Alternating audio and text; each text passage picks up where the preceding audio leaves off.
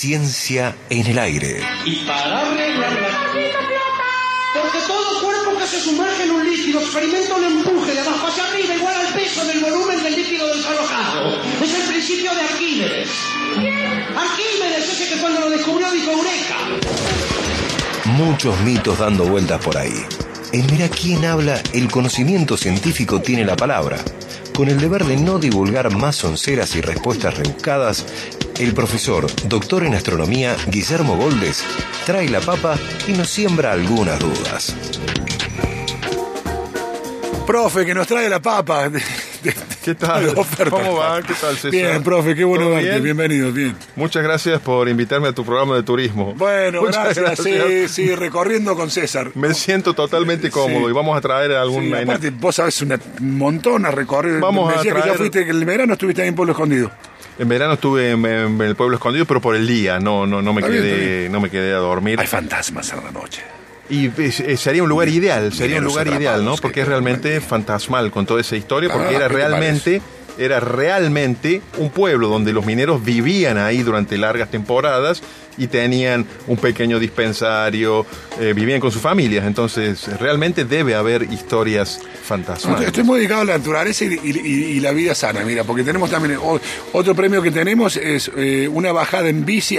Escucha este: eh, salida de los amigos de Tierra Adentro Aventuras que te llevan desde Yacanto eh, por el camino de los linderos hasta el Champaquí, hacen cumbre en el Champaquí y de ahí te dan la bici, te la dan ellos, una bici mountain bike, casco.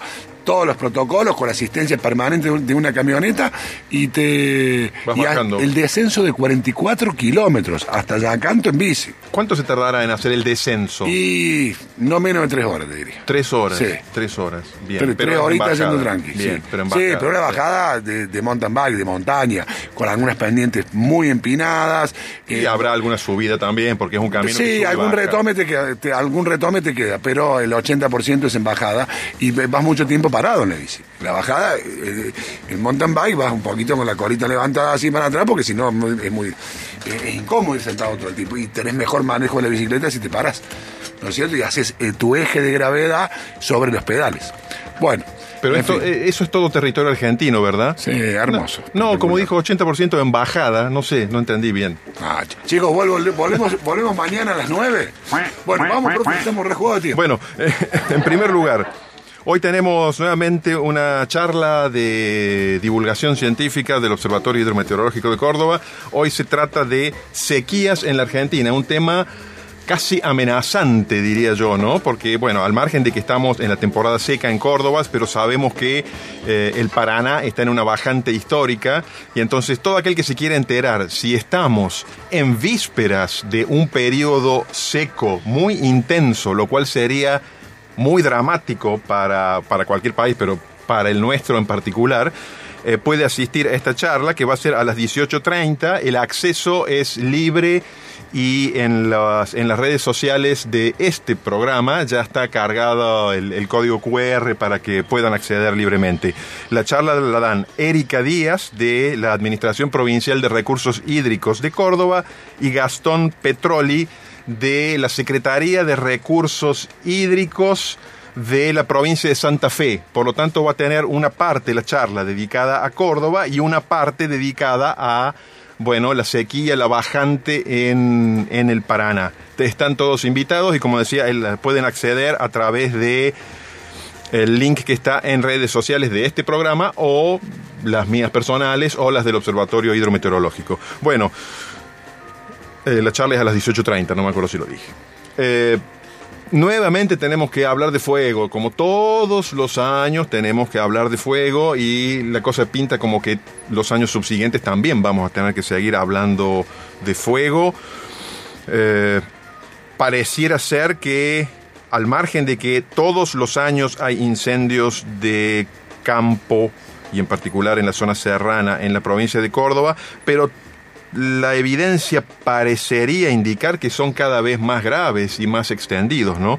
Recordar el año pasado hubo un récord tremendo de hectáreas quemadas. Muchas de esas hectáreas son de monte nativo. Eh, en, la última década ha habido más muertes por incendios de campo en Córdoba que en todas las otras décadas anteriores. Y lo que sucedió ayer en la zona de em, Potrero de Garay me parece que es inédito en el sentido de que alrededor de 100, llamémosle viviendas, entre cabañas, casas, edificaciones, se quemaron. Eso, si bien todos los años hay incendios de campo, no ha sido frecuente que se quemen muchas viviendas. Entonces, o los incendios están avanzando mucho más, o se está edificando mucho más en zonas en las cuales no se debería eh, edificar, ¿no? Y probablemente sucedan, las dos cosas. Y vos hoy decías bien en alguna de tus intervenciones que el tema de los bosques de pinos tiene mucho que ver. Por supuesto, los bosques de pinos, bueno, fueron implantados, los pinos son, son eh, plantas exóticas aquí que arden como como una antorcha, el, que ha tenido oportunidad de ver, aunque sea de lejos, un incendio en las sierras, ha visto cómo se acelera el incendio cuando toma los pinos, porque los pinos tienen una resina que es muy combustible, arden realmente como una antorcha, despiden mucho calor y da miedo. Cuando pasa eso, casi que no hay otra que, alejarse, ¿no? Es prácticamente imposible apagar un pino una vez que tomó fuego. Y esto seguro que también tiene que ver, este incremento, con los cambios globales a nivel del clima en, todo el, mundo y también probablemente con el retraso de iniciativas para prevenir y para combatir los Lo que incendios. se llaman políticas prefuego. Digámoslo así, digámoslo así, ¿sí? Que las hay, pero evidentemente eh, están llegando tarde o no alcanzan. Y el equipamiento, aunque se incorpore más equipamiento, no está alcanzando porque cada vez los fuegos son más extendidos. Probablemente hay que tener más y además, aviones hidrantes, más, helicópteros, porque hay zonas de las sierras, más personal. Bueno, la provincia el año pasado creó esta especie de brigada que eh, se suma a los bomberos voluntarios, digamos, pero aparentemente esto no alcanza. Y yo eh, insisto mucho en el tema de aviones y helicópteros porque hay zonas donde hay fuegos y a las cuales no se accede a pie salvo después de caminatas de muchas horas que hacen imposible recargar el agua. un incendio con un riesgo impresionante. Con un riesgo impresionante. Y hoy, hoy vi que las autoridades provinciales hablaban de los incendios de sexta generación que, corresponderían un poco a, esto que estamos viendo, según declaran y que tendrían que ver, esto lo tomé de un informe donde hablaban los responsables de la provincia de Córdoba, ¿no? Hablaban de que serían incendios que en algún sentido son tan violentos e intensos que crean una meteorología local, ¿sí? remolinos, vientos intensos, que por supuesto influyen en la propagación del fuego. ¿sí? Vos sabés que el, el viento siempre es fundamental para propagar el fuego, eh, ahora, si el propio incendio incide en los vientos, y cree, porque eso es lógico, cuando tiene un, volumen muy grande el incendio, la cantidad de energía liberada afecta las condiciones locales meteorológicas, ¿no es cierto? Entonces, la cosa está muy complicada y parecería ser que hacen falta estrategias previas, como decís vos, mucho más intensas y también eh, también más medios para combatir el, fuego una vez que se declara. Que eh, profe, eh, alguna normativa un poco más específica sobre eh, el desarrollismo que se lleva a cabo en la sierra. Digo, meter 80, no creo que eran 42 cabañas en un bosque de pinos, sabiendo lo que vos dijiste los pinos, y si tenés que tener un, par de planes, tenés que tener cortafuegos, tenés que tener medidas preventivas, vos como desarrollista, y no solamente esperar que vengan los bomberos a apagar el fuego, en el supuesto caso como este que ocurrió, que ocurra la tragedia, que de milagro no hay heridos. Puedes decir, se quemaron 38 casas de ese, de, ese, de ese, solo, solamente de ese, y que no haya un solo herido, bueno, qué bueno, pero fue de casi, no quiero decir milagro, porque no creo en milagro, pero digamos, tranquilamente, estadísticamente, la peligrosidad que eso implica, que se quemen 38 eh, de 42, tranquilamente podría haber habido gente herida y gente, gente muerta. ¿Qué hicieron antes? ¿Dónde estaban los cortafuegos que tenía que tener? Mira, yo eh, hace poquito estuve con el jefe de bomberos de Yacanto y me decía, eh, es fundamental que los campos que tienen pinares tengan cortafuegos. ¿Qué es un cortafuego? Una franja del campo que le sacan todo. Le sacan los pinos, le sacan todo para que el fuego cuando llegue hasta ahí no pueda seguir avanzando. Así es, así es, así es, cosa que es, absolutamente sabida por todos los bomberos, por toda la gente que trabaja en prevención y por todos los lugareños, que una de las formas básicas de atacar los fuegos forestales, los fuegos en el campo, en la zona de sierras esencialmente, es hacer estos, eh, estos cortafuegos o contrafuegos que consumen de manera controlada eh, el combustible, porque estrictamente apagar un fuego de campo, más en una zona de pinar, apagarlo es prácticamente imposible. Lo que hay que hacer es evitar que eh, salga, Claro, que avance. claro. Y entonces, una vez que consumió todo el combustible en una zona acotada, solo se va a apagar o, bueno, cuando llegue la lluvia se terminará de apagar, pero no hay lluvias intensas previstas. Esta no es época de lluvias, estamos en una época del año que es de sequía de sequía y en una época en la cual vuelven los vientos. Les recuerdo que agosto no es el mes más ventoso, es septiembre, pero es el mes en el cual vuelven los vientos y encuentran eh, una gran cantidad de vegetación seca de todo el invierno, ¿no? Y entonces recordemos mu- muy básicamente, para que haya un fuego, tiene que haber tres cosas diferentes para que se produzca un fuego. Tiene que haber algo que se quema, el combustible. Bien. ¿Sí? Sí. Que puede ser madera, puede ser nafta, puede Sí. ser un árbol, puede ser cartón, ¿sí? Combustible. Tiene que haber oxígeno. ¿Por qué? Porque la- el, el- No fuego, la sino- combustión es una oxidación rápida, violenta, pero es una oxidación. Si no hay oxígeno, Mirá, no hay, eso, no hay, No hay fuego, no hay llama. fuego. Pero claro, el oxígeno es muy difícil de controlar porque está por todos lados, ¿no es cierto? Y lo otro que tiene que haber para que se encienda fuego es lo que se llama la energía de activación, o sea, la chispita La original.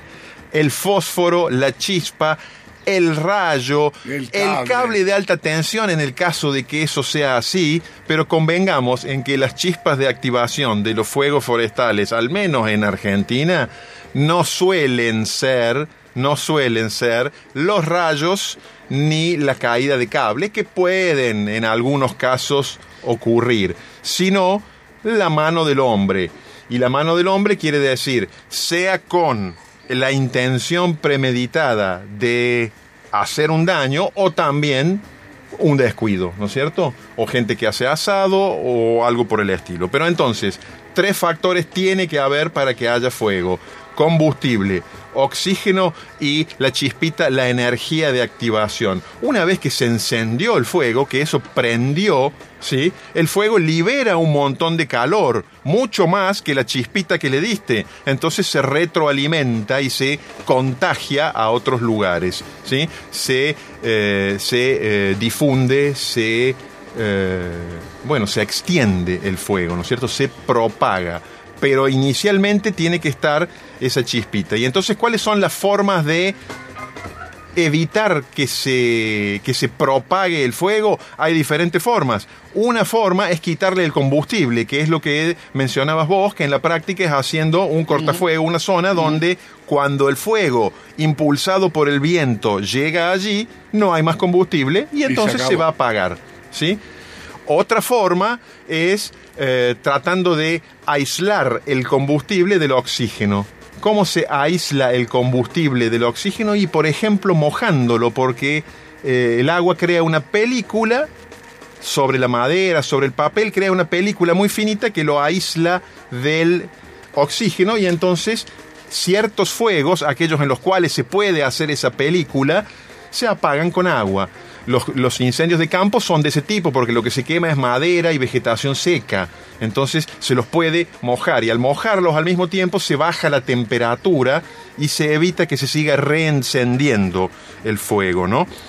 Eh, entonces, los tres medios básicos son esos: sacarle el combustible, aislarlo del oxígeno y enfriar para que no se siga reproduciendo. Ahora, ¿todos los fuegos son iguales? No, no. Eh, los fuegos se categorizan, hay diferentes tipos de fuegos.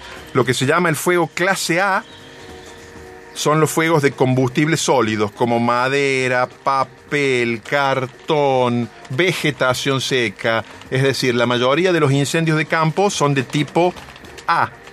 ¿Sí? Entonces, para, para extinguirlos se suele utilizar agua que tiene, insisto, dos efectos. Aísla el combustible del oxígeno y a su vez enfría.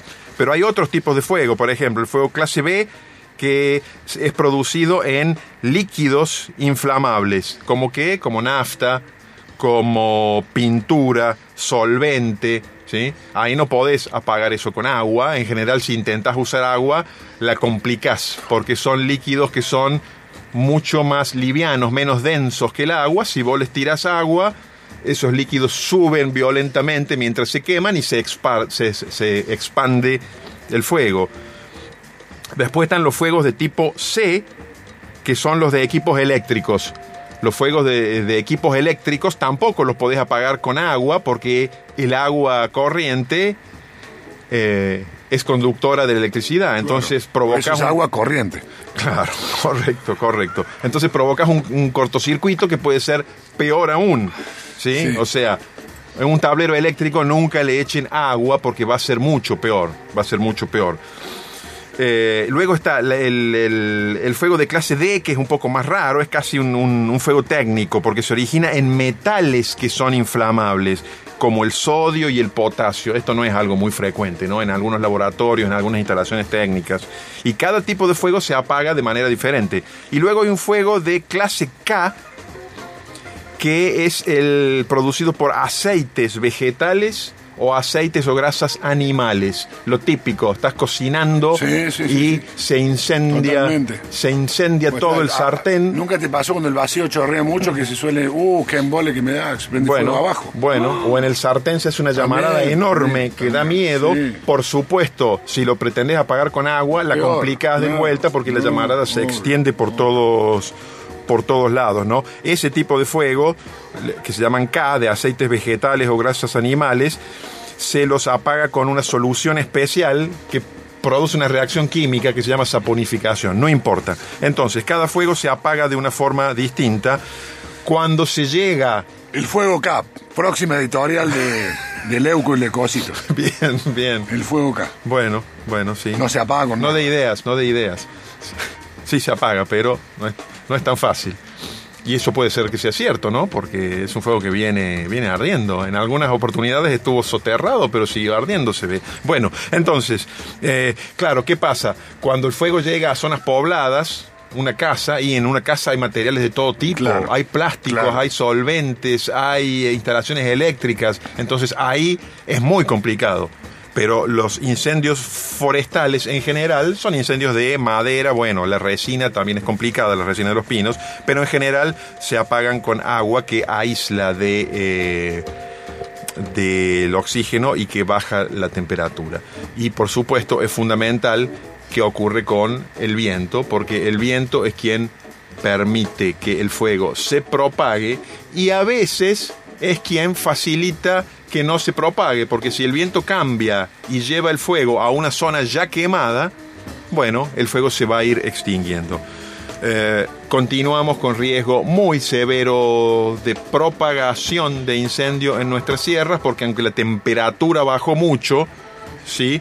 ahora hay mucho más viento que ayer y como dicen las autoridades provinciales, estos incendios provocan sus propios remolinos de viento que hacen que el fuego vaya para cualquier lado. Hay que extremar las medidas. Profe querido, muchas gracias. Hoy la charla a las seis y media de la tarde.